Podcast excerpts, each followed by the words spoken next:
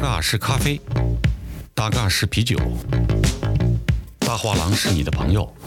我们一起聆听、交流那些搭嘎或不搭嘎的事儿。我是搭嘎品牌创始人老郭。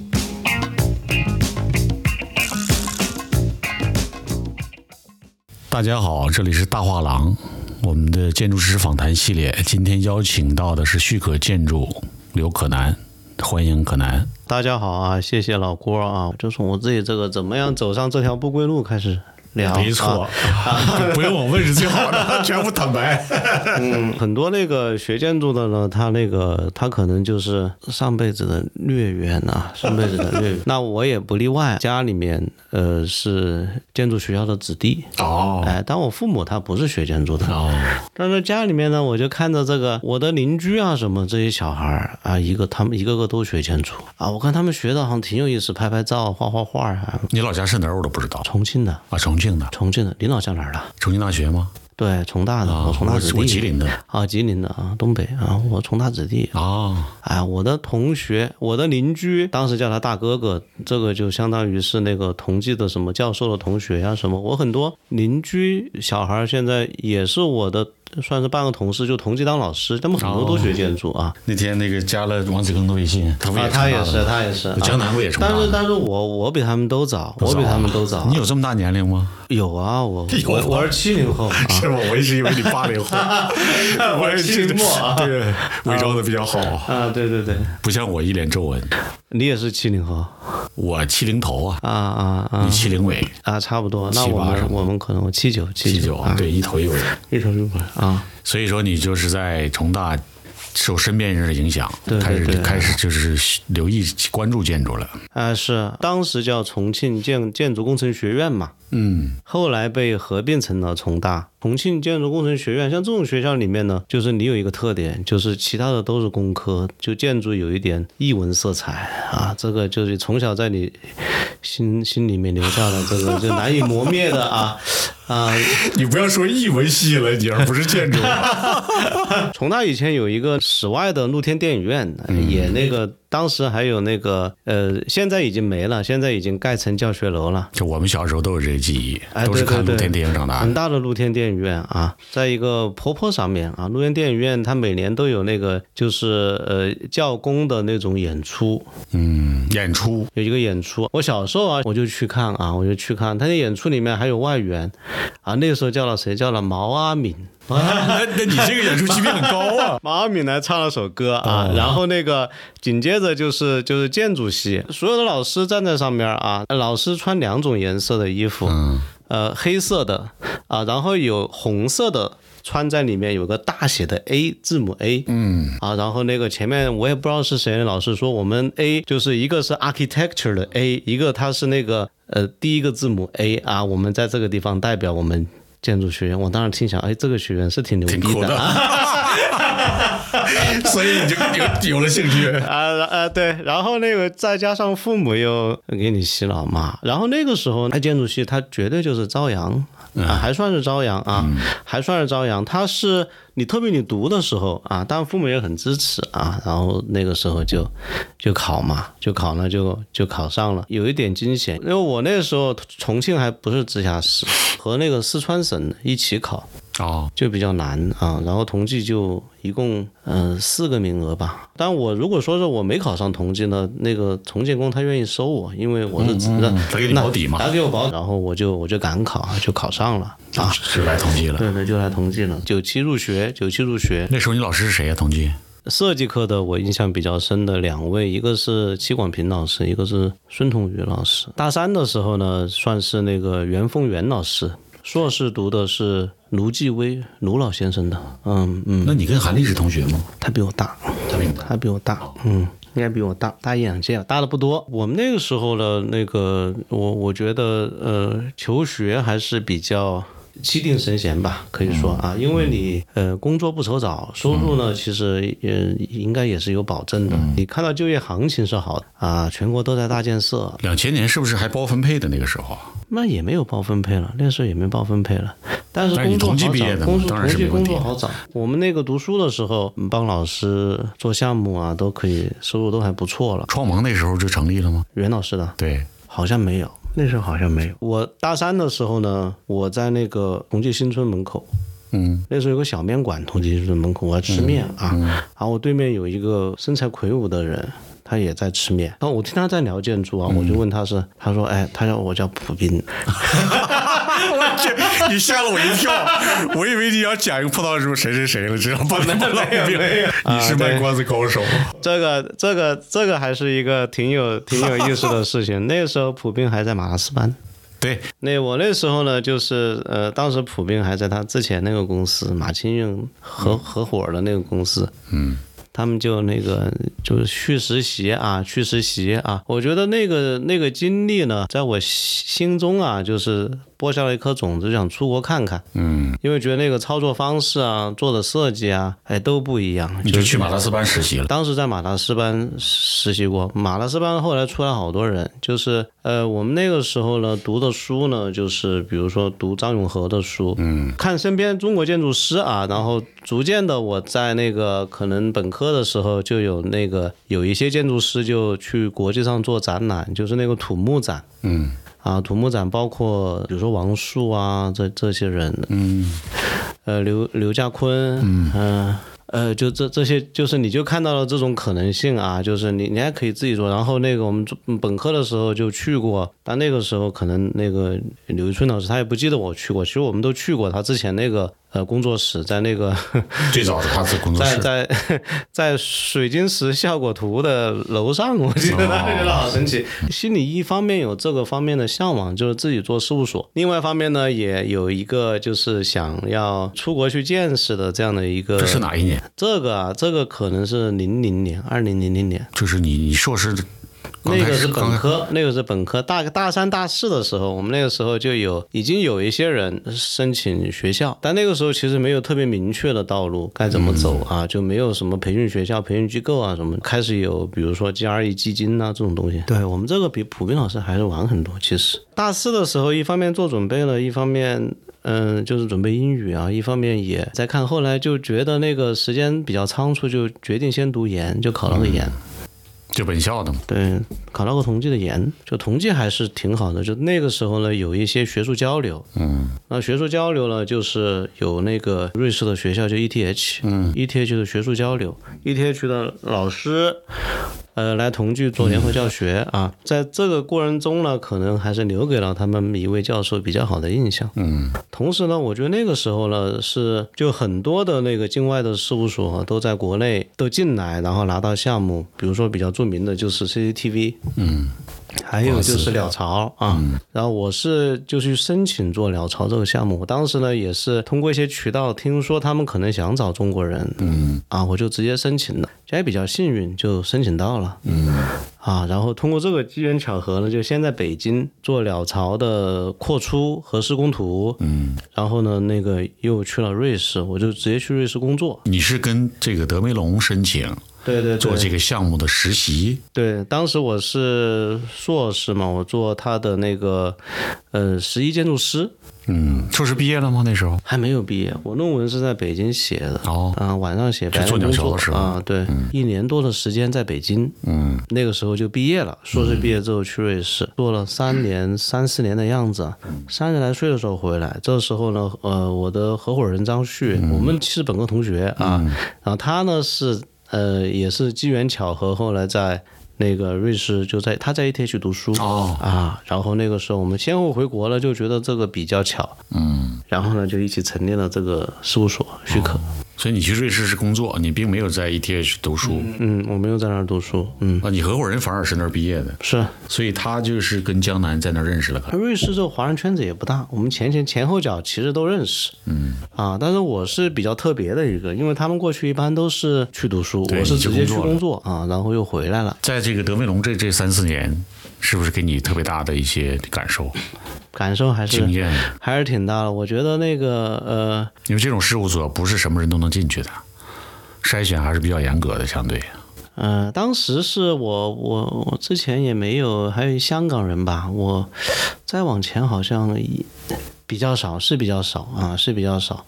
啊，因为有中国项目，他们当时对中国呢也挺有信心的，觉得在中国很还能有不少项目，但结果呢，其实也没有那么多， 你把最大的做完了，小的可能是 不是？ 也有很多大了，但是没落地，但是很多没落地。就中国的整个这个建造环境，呃，我觉得从一定程度上来说呢，它是瑞士的一个反面，很难就是直接的把那个东西把复制过来，复制过来，把那个复制过来。就你怎么样能够把那个经历能够在中国形成，就是你还能形成一种实践的持续性的线索啊？对我们自己来说呢，也是在，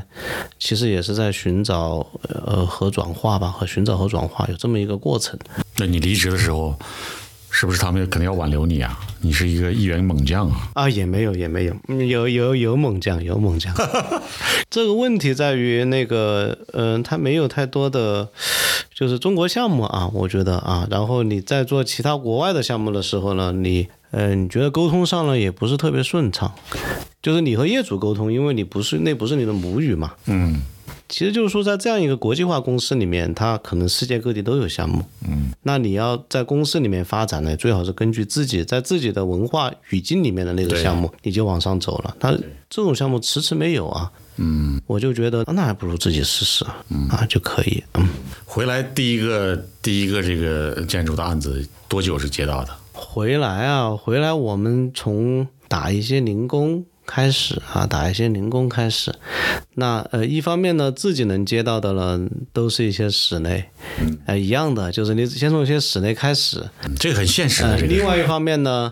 呃，可能你得养人，还得养自己啊，就接设计院的一些个。一些个事情啊，就这样慢慢开始。先先生存下来。对对对，先生存下来。呃，前面好几年都是都是在探索吧，还是希望能做建筑，或者说是建筑和就是比如说带建筑的室内或者带室内的建筑主要是一体建筑方面啊对对对，这样的项目环境呢，其实呃也是我觉得是逐渐。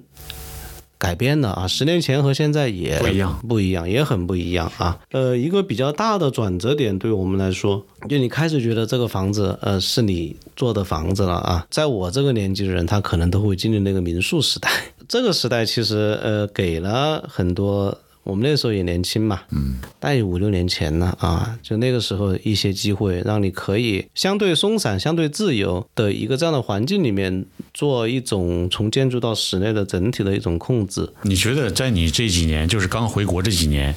你通过哪一个项目让你达到了从你刚才说的开始，首先是做室内到建筑的一个转变，是哪个哪个作品？呃，我觉得是通过两个项目，这两个项目都是当时的民宿项目，这可以说是我的，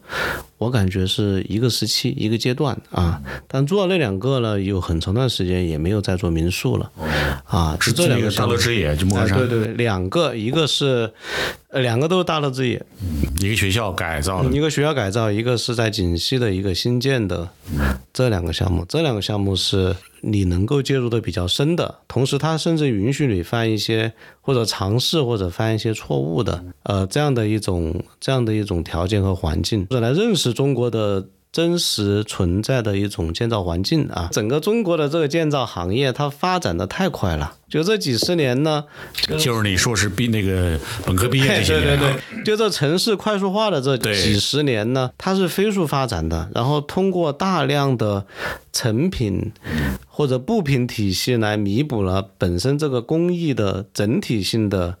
呃不足。我们不说那个中国，比如说当以前存在很好的匠作传统，比如说木作啊，比如说就砖雕啊这些东西，其实都有，但是他那些人都很少。他也没有慢慢的像一个逐渐的发展出来的，像日本可能有一百年的建造企业，在意大利可能也有工业化是比较原生的那种国家里面，它会逐渐的有一种沉淀吧。嗯，中国其实也没有，施工人员的基本水平也都是差不多的，啊，不存在特别特别优秀的，但可能项目管理的人不一样，对还有就是你项目能调动的呃资源不一样啊。你用砸钱的话，你可以买到很好那的啊对布品。你在上海其实可以买到全球所有的比较好的系统，门窗系统啊，对，幕墙系统你把它装好啊，这房子看上去就比较光鲜啊。但其实它内部的那个东西呢，你像中国再好的房子，里边的管线整合都是很糟糕的。是然后现在大家开始讲那个 BIM 啊，或者这个碰撞啊什么的。因为我在那个做鸟巢的时候，当时还比较早的，就是用 Ran Gary 那个建筑师他自己开发的那个 BIM 平台，嗯，那个是法国的一个设计飞机的公司的一个做飞机的软件嘛。哦，那那就完全不一样。啊，对对，所以他能凹那种造型啊，然后但那个时候其实也碰到很多的怎么样把它落实的问题，比如说你就没有数字施工图这个说法，嗯什么东西它能够被称为一个有。比如说法律效应的图纸，它只能是纸的图纸，但那个模型是一个数字模型，对，因为鸟巢有很多梁嘛，你就有很多的那个坐标系的那个表，这个表就从模型导出来，就还只有靠这个。那我其实觉得啊，就大部分建造工地的，它的水平也都是差不多的。这个可能就是是我呃对于整件事情的一个呃基本理解啊。这个就和瑞士这种又又特别不一样。中国的整个的这个项目进度现在都是非常快的，设计时间也非常快，建造周期也非常的短。所谓的中国特色，哎，对，就中国特色嘛，所以这个这样的环境里面，它能够有什么样的一种建筑学还能产生哈？基于这个它的意义是什么？我觉得这个就是还是呃挺嗯值得思考的一个一个问题。你现在还在，比如同济，还是就我看你发朋友圈在在在交大在任课是吧？嗯，我现在没有了。我呃，去年前年还在。我去年呢有一个比较大的呃状态的改变，就是我重新当学生了。我现在是博士生同济的吗？啊，同济的啊，我现在博士生。那以后要叫你刘博士，是不是？呃，呃刘现在只能是候选人， 候选人现在只能是候 选人，还没毕业啊。我看那个博士候选人，对王子庚，他也有一个也也有一个备注，是博士候选人。对对对，前几天我看老张邀请你去平图，还是是交大设计学院？交大设计学院叫叫我哎平图去这种事儿，你们还是经常去的。平图没问题啊，平图没问题。但代课了，我是其实主要是时间上的分配啊，我想可能就是搞一下和博士论文相关的一些事情。你父母也是老师嘛？你是不是有一些主观上的，就是潜意识里面，你其实教书这个事儿是你愿意做的事儿啊？啊，有有一点，有一点，嗯，你现在在做的那个阿那亚的一个体育馆，嗯，进行到什么程度了？快盖好了，这些都可以聊的嘛。快盖好了。嗯它是社区的一个体育馆，还是学校的体育馆？嗯，社区的，社区的嗯社区的体育馆是一个综合性的。呃，里面有两个篮球场，有一个 gym，有一个室内游泳池，有个室外游泳池。那天我还评论了你，就是它基本都是钢结构的，不、呃不是，它那个其实是一个混合结构。呃，它的结构体系呢是最常见的那种厂房的结构体，叫排架。嗯，啊，就它柱子是混凝土的，然后顶上那个顶是因为一层嘛，那个顶钢结构就轻一点，顶上是用的呃也是非常传统的一个桁架结构，结构上没有什么呃太大的难度啊，应该是种比较经济的，呃也结构形式啊，一种比较经济的结构形式。对，那块地呢，以前是是工业用地，用这样的形式呢，可能是对于这个场地呢有有一点点回应吧。你对在阿那亚做项目，你心里面有一个，就是你当它一个普普通通项目，还是说，我为什么这么问呢？因为阿那亚集集合了中国的著名的建筑师，不是所有的啊，但几乎是非常多的著名建筑师的作品。那么他们邀请你去做这个项目的时候，你你心里面有没有什么变化，或者说，哎，挺好的？哦，我心里觉得还是挺好的呀，挺难得的呃的机会吧，因为相对来说，阿拉亚是一个，呃，我觉得是非常好的，还是一个非常好的甲方，这个真的是还是个非常好的甲方。嗯，是马云找你的，还是什么的，还是谁？就是他们地产公司啊，有人牵线搭桥吧？啊，对，那也是他们邀请你嘛，对吧？嗯，就我作为一个作为一个建筑发烧友，我我也是这样觉得的。就像我刚才问，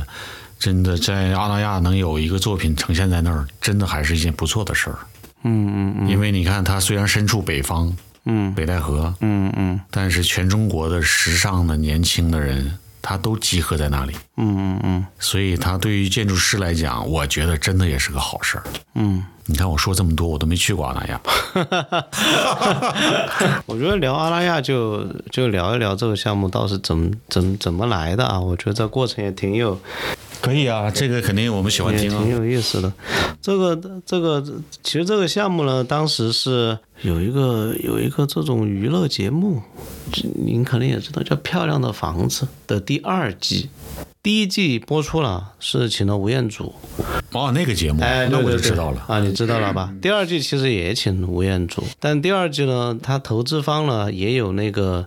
呃做地产，他也想找做地产的，那么他就可以把它转化嘛。那比如说一个地方，他盖了几个明星和建筑师一起。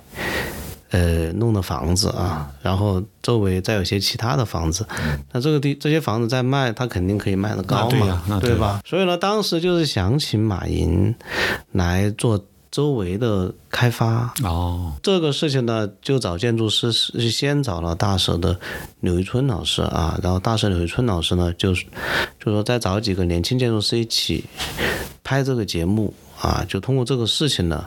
认识了马云马总。但后来呢，这节目没拍成，各种原因啊，呃，没拍成呢。但是呃，马总就觉得可能有点对不起你们这些人也，也也弄了半天了，也抛去也我们也也也也去了好多趟，也做了些摄影啊，做了些摆拍啊，反正也是花了点精力。嗯，然后就是正好呢，他在那个秦皇岛呢，他那那一块地呢，他基本上就全找到上海的这一建筑师，啊，比我们年纪嗯辈分儿高的啊，刘老师，还有那个庄胜老师啊、张斌老师啊，那年轻的我啊、水原飞、范贝蕾啊，我们都都找了一下，就这个，然后个人选了个房子啊，就这么个缘起。那等于那个节目组出了一笔钱，只是让你们跟马云成为朋友 了，可以这么说，是不 是？哇，这个太厉害了，这个。然后我们也花了好多时间陪他弄，陪他弄啊，就是，嗯、没弄成，现在应该也不会再弄了。在在什么地方啊？当时选在那个嘉兴，嘉兴啊。嘉兴的一个有那个荒废的村庄啊，还有哦，就是呃有湖啊，然后你还能看到点儿海呀、就大概这么一个地方。所以后来跟马云聊到这个，这个项目呢，呃，我我这个呢，作为一个社区的体育运动中心呢，它其实是一个相对来说呢，它为什么我一开始选呢？因为我啊，就是这个聊到一个呃其他的话题啊，就是比如说我自己对于建筑的这种感知，它是怎么样逐渐形成的啊？这个其实我觉得就和就一方水土一方人，就我作为一个重庆人，我的一种感知就是有它的特点。就重庆这个网红城市啊，就是我是很喜欢重庆的。重庆是一个就是有非常强大的这个基础设施，桥啊、路啊对，各种各样维和出来的空间呀、特别不同，啊，然后同时呢，这个芸芸众生就日常的那个氛围又特别浓烈的一个这样的这样的一种氛围呢，我觉得对我这个潜移默化肯定有影肯响。定的。就在我自己看来呢，就是就这房子啊，它就比如说和人相处哈、它或者有有些方面的事情，他觉得就是从我的生生活经历里面，他就没错来了啊。你比如说我，我相对来说还是比较喜欢日常的烟火气、市井气嗯的那种氛围，就是呃但看是看不出来的，你看上去是一个非常学术的 人，啊，是吧？ 对，真的是那我我作为一个重庆人，我肯定是挺多影响。那我吃的，那你看我吃的东西你就知道了嘛，就是那我还是吃的川菜嘛，那肯定的。川菜就是不就是一锅东西嘛， 就一个那东北锅菜的，那不更是一锅东 西吗？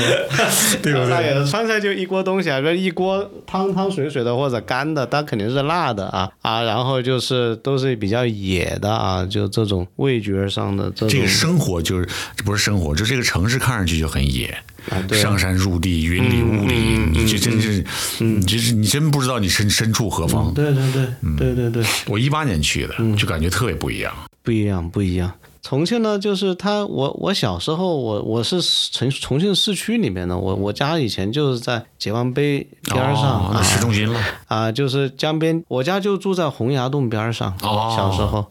啊，就是现在那个网红《千与千寻》那个啊，那下面就是嘉陵江嘛，呃，那个就大台阶啊，然后那个吊脚楼啊，就小时候都这种东西嘛啊，然后那个再往那边看过去，就是它这个那么多年下来，其实重庆很多改变，几个是没变的啊，一个就是它的那个它的这种山水的方位感知你不会变嘛，因为对那个山嘛。这么大，唯一让它改变的就是现在那个几根高香啊，这个真的太厉害 了，竟然能改变整个天际线哇，这个太猛了，我是没有想到能这么厉害，但是可能这也挺重庆的，能干出这么一个东西来。然后，那你像这些个呃桥啊、路啊，前两年还有一个特别网红的，其实就是我身边的那叫白象居。就白象居是一个什么楼呢？就是它是一个大概二二十多层的一个住宅楼，但没有电梯，因为它建在一个这个坡上面嘛，然后很大的一块居住啊，然后它那里面就有各种各样的空间。那么为什么网红呢？就是《少年的你》在里面取景，哦，就是周冬雨住的那个呃那种啊，那种啊，重哦叫白庆象居，啊，重庆森林感啊，就是那种混凝土森林啊，就这种里面你感觉到，但是其实重庆人在里面活得挺好的，那当然，哎，就是各种各样的小空间，它可以把它布置的各种各样的好。这个好像跟贵州一个网红的一个类似于城中村的地方也很像。啊、山山区里面这种可能可能都不少。建筑以前有很多功能嘛，呃，它的含义也一直在改变。那么最开始那个大写的建筑是什么？就是它只有是文化建筑和纪念性建筑，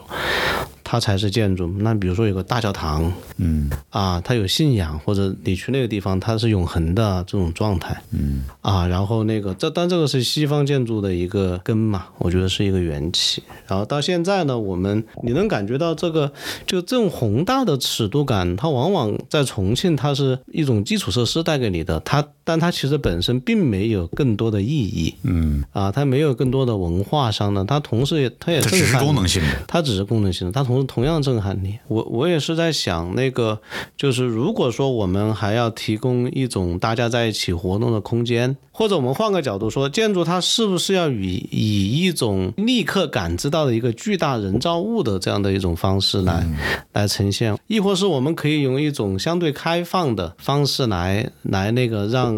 更多的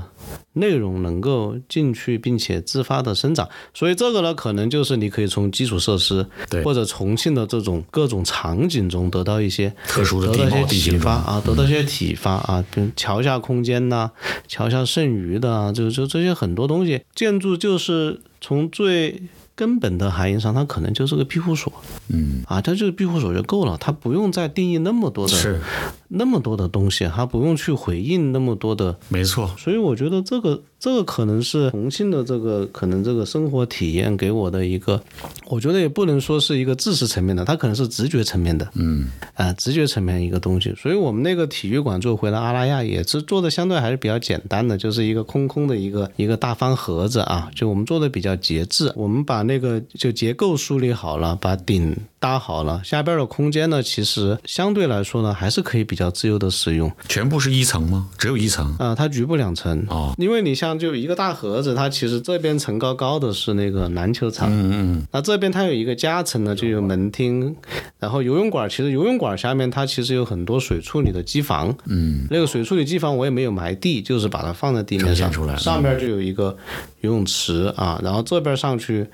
呃，夹层上面是一个是一个 gym，比较那个大的一个处理是我们北边其实开了很大的一个门，那个门是直接就是北边篮球场嘛，那篮球场开的就是有点像那个飞机的格拉库的一个这样、哦，这种大门可以直接打开，这样所有人可以进来，所以它其实可以完全的对着那个公众开放，所有人都可以过去活动啊，或者有什么，它可能有事件性的一些组织一些活动啊，可能都可以，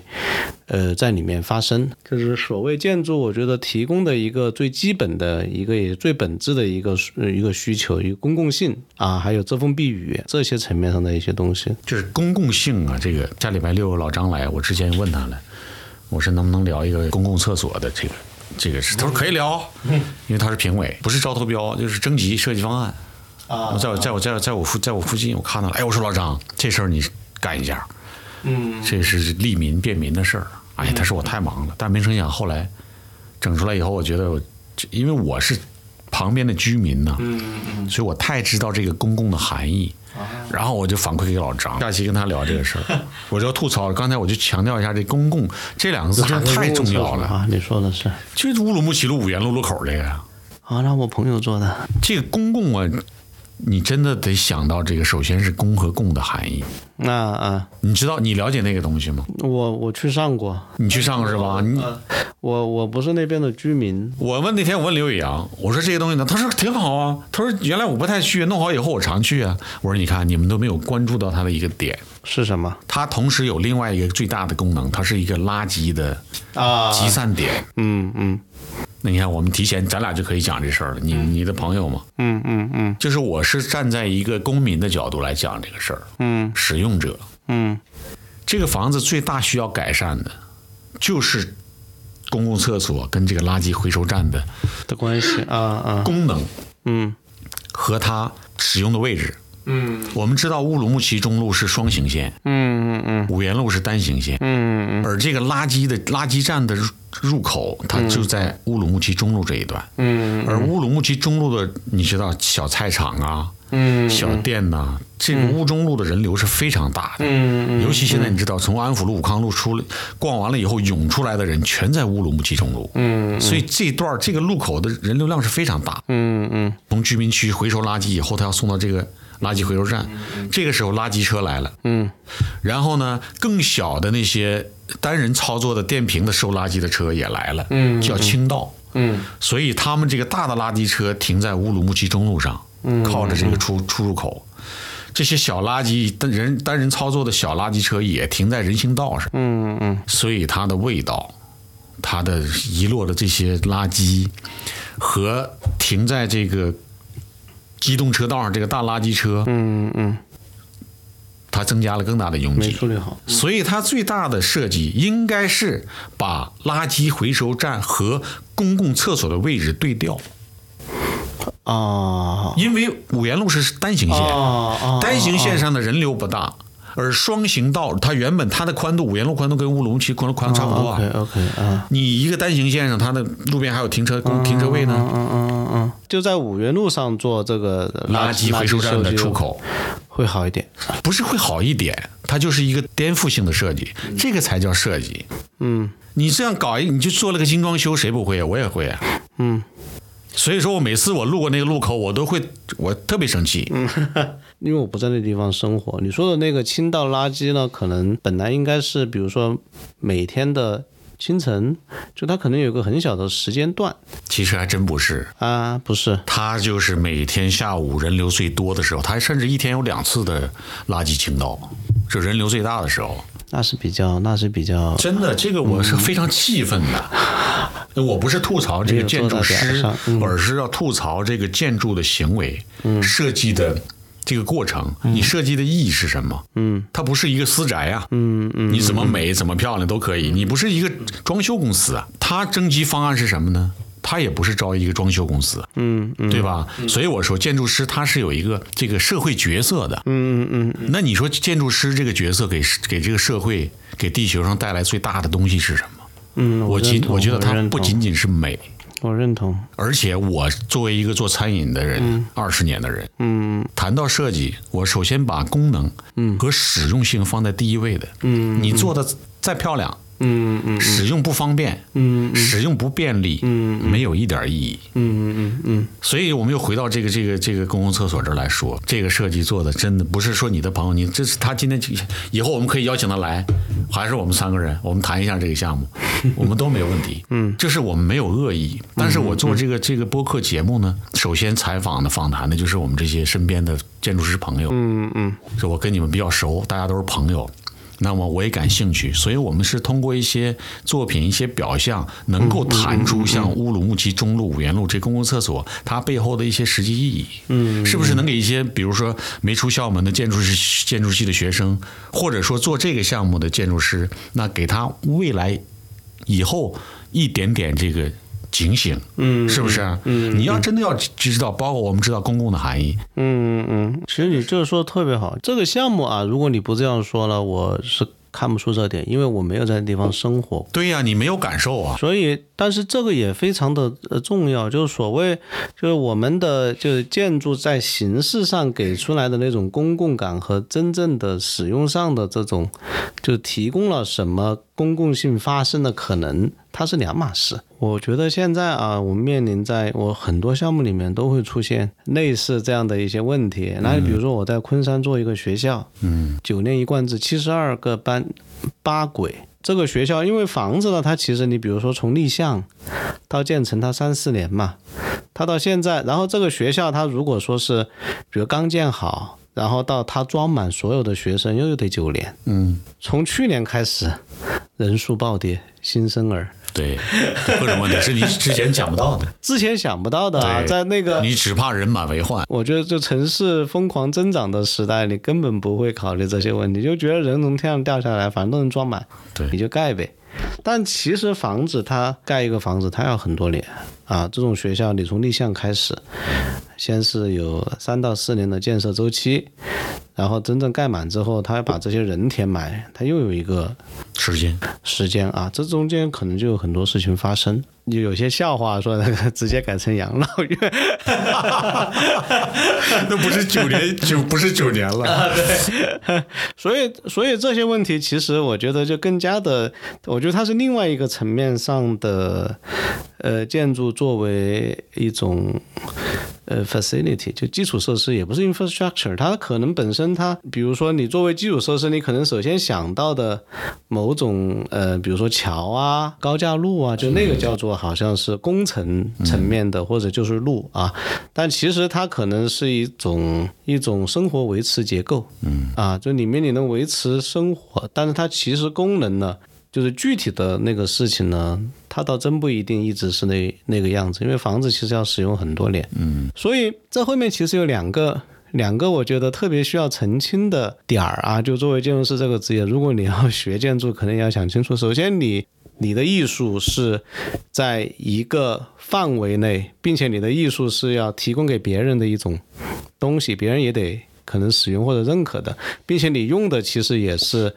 社会的资源或者业主的资源在干的一件事嗯情、啊，所以它里面存在一个社会性。另外，另外一个呢，你其实操作的东西呢是在一定层面上它有一个经济性，就是说你怎么样在一定的代价里面生产相对大体积的东西。就建筑师做的东西可以说是都是大体积的，就即便是室内，也比产品设计师做的大多了吧？嗯，就它可能是要复个杂很多就建筑师做的不是个物件儿啊，对它它是一个空间。同时，它可能是一个更大的事情，嗯，它是一个房子，它可能是个大房子，它 可哦它能是甚个街 至甚区，至涉及到风雨雷电、空气。嗯，对，啊，就是你是在这样的一个操作空间里面来做这些事情，但是在另外一个层面上呢，其实建筑师呢需要被赋能，嗯他需要赋能才能把这些事情做完，在需要被赋能的时候，他会装作是一个艺术家，或者装作是一个产品设计师，他不得不这样做，他不这样做他就完全没有能。很多时候，因为你用的全是别人的资源，同时你东西要给别人用，所以在里面其实建筑师是一个非常复杂综合的，并且难以做的一个这样的角色。那么在这样整个过程中呢，就会出现很多层面的错位。比如说你装的装，你装多了，你觉得自己就是了啊，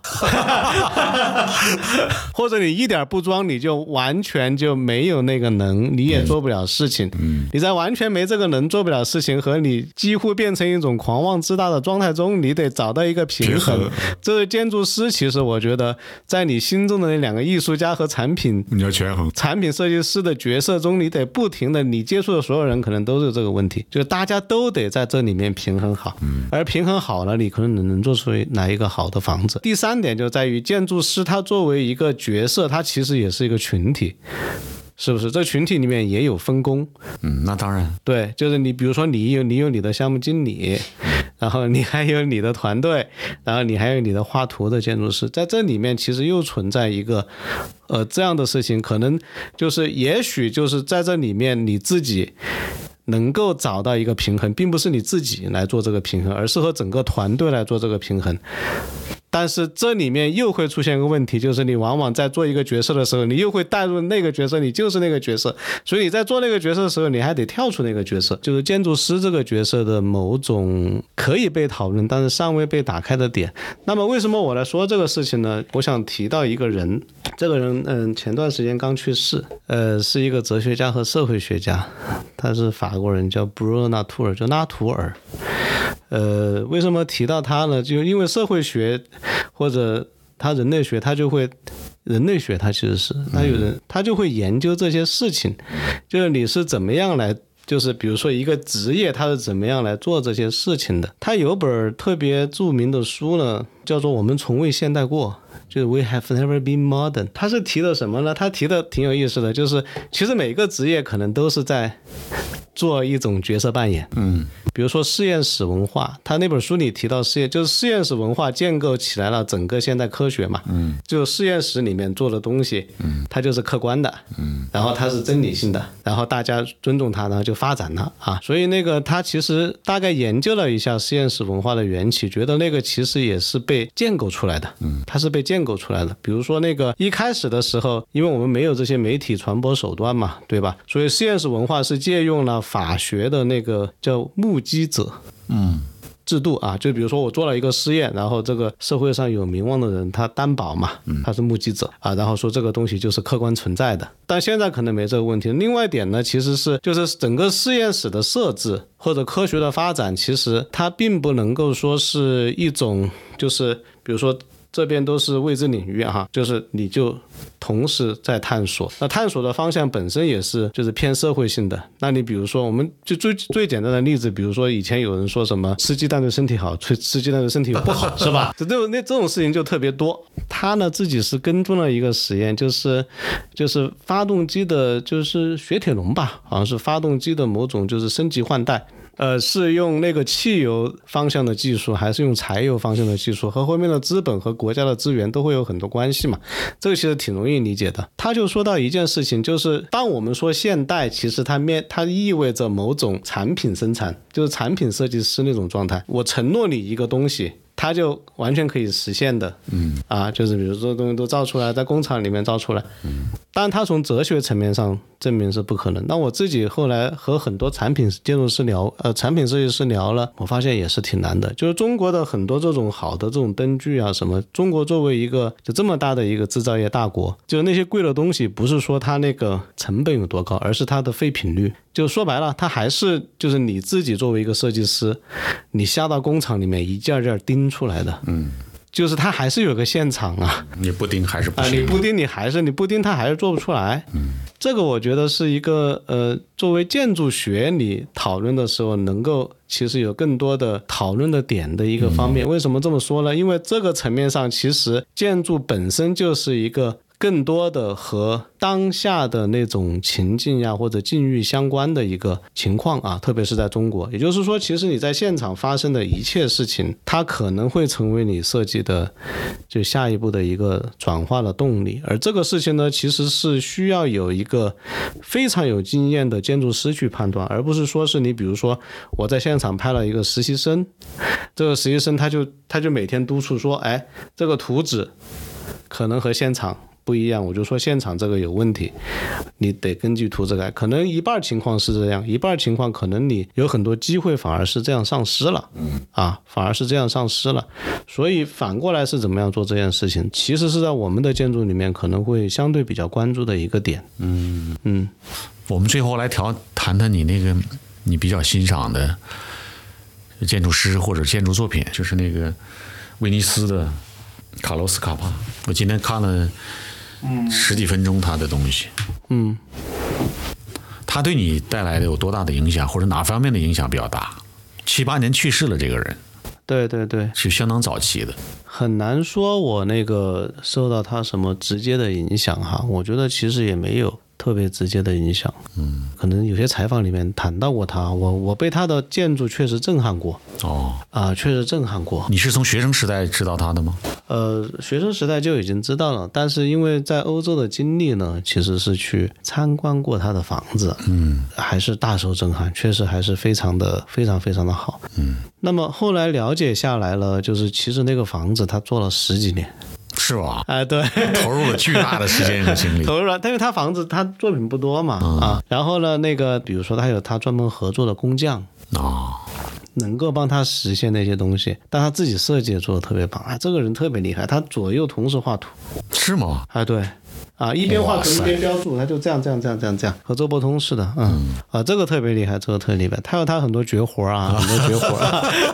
你以后是 不是？你以后是什么什么绝活呈现出 来？我期待一下。一 下，有个绝活儿。啊我觉得是一个，可能是一个目标吧。但是你很难在中国这个语境里面去实现他那个维度上的超越，我觉得我刚是才就想说，嗯谁会允许你在中国十年建好这个房 子？对你很难在中国实现它这个语境里面的超越。嗯，所以现在呢，我自己可能对于设计上的一些参考了，我更加的习惯于来源于。日常生活，嗯，比如说在美国的上世纪，大概纽约五六十年，就那个时候有一批艺术家，比如说那个什么达达主义啊，或者就他们用那些现成之物拼凑做一些艺术品。有一个艺术史家就非常明确的提出来一点，是因为就是在纽约的那个市中心的二产。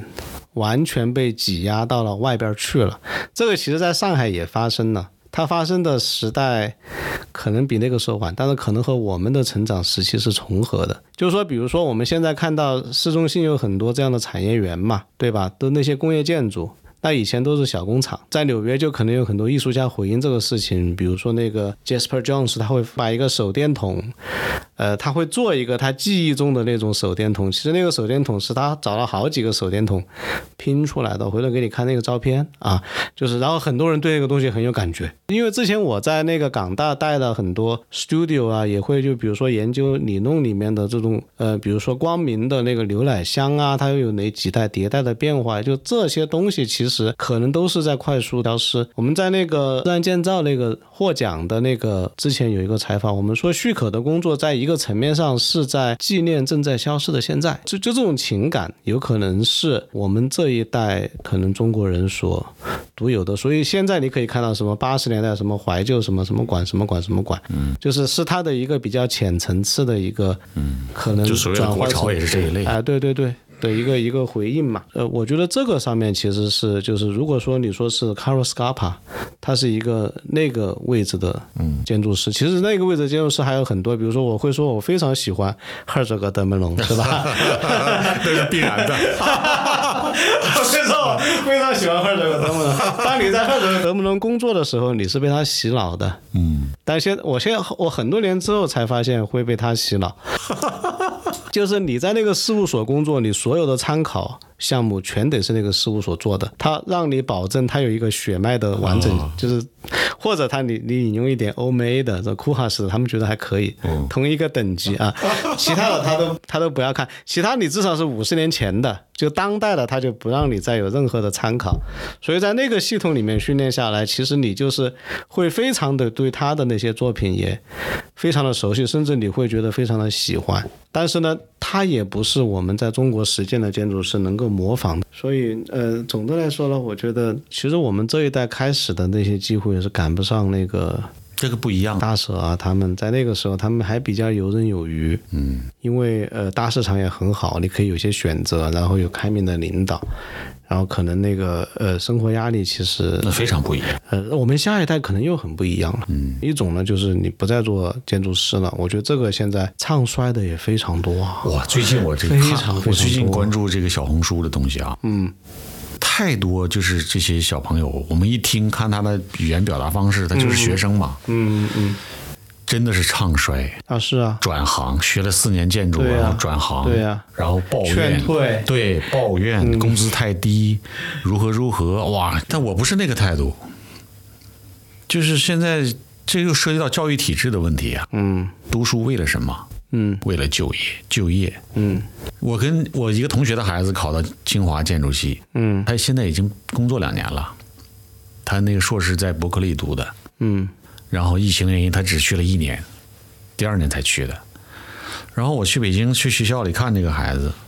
这小时候抱大的呀，我当时跟小都说了，我说我说我同学孩子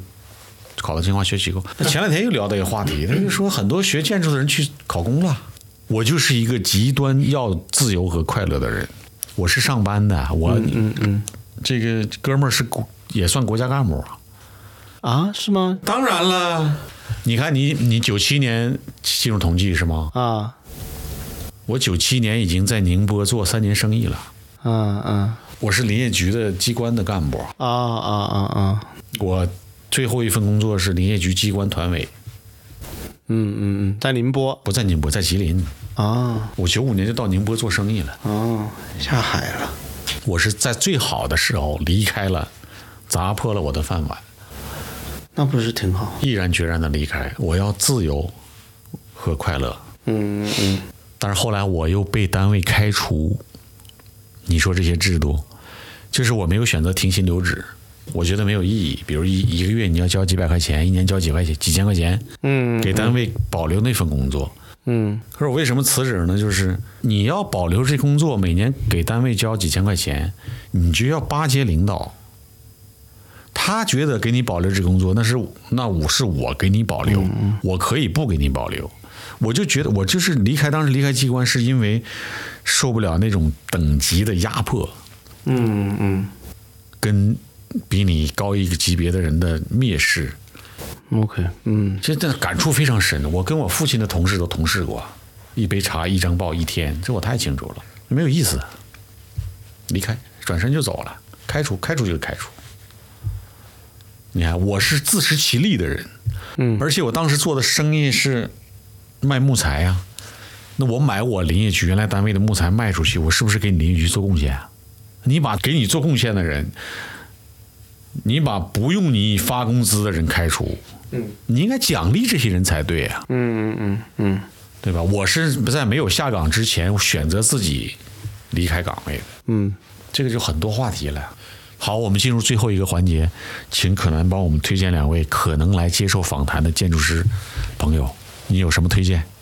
可以问一下西涛他们，其他的我也我也暂时没有想到。你可以微信问问他，我没问题，我挺欣赏他们东西的。谢谢可南，呃，今天聊到这儿，我我们希望有下一集的聊天。好的好的，嗯。酒已备好，带着你的故事来吧。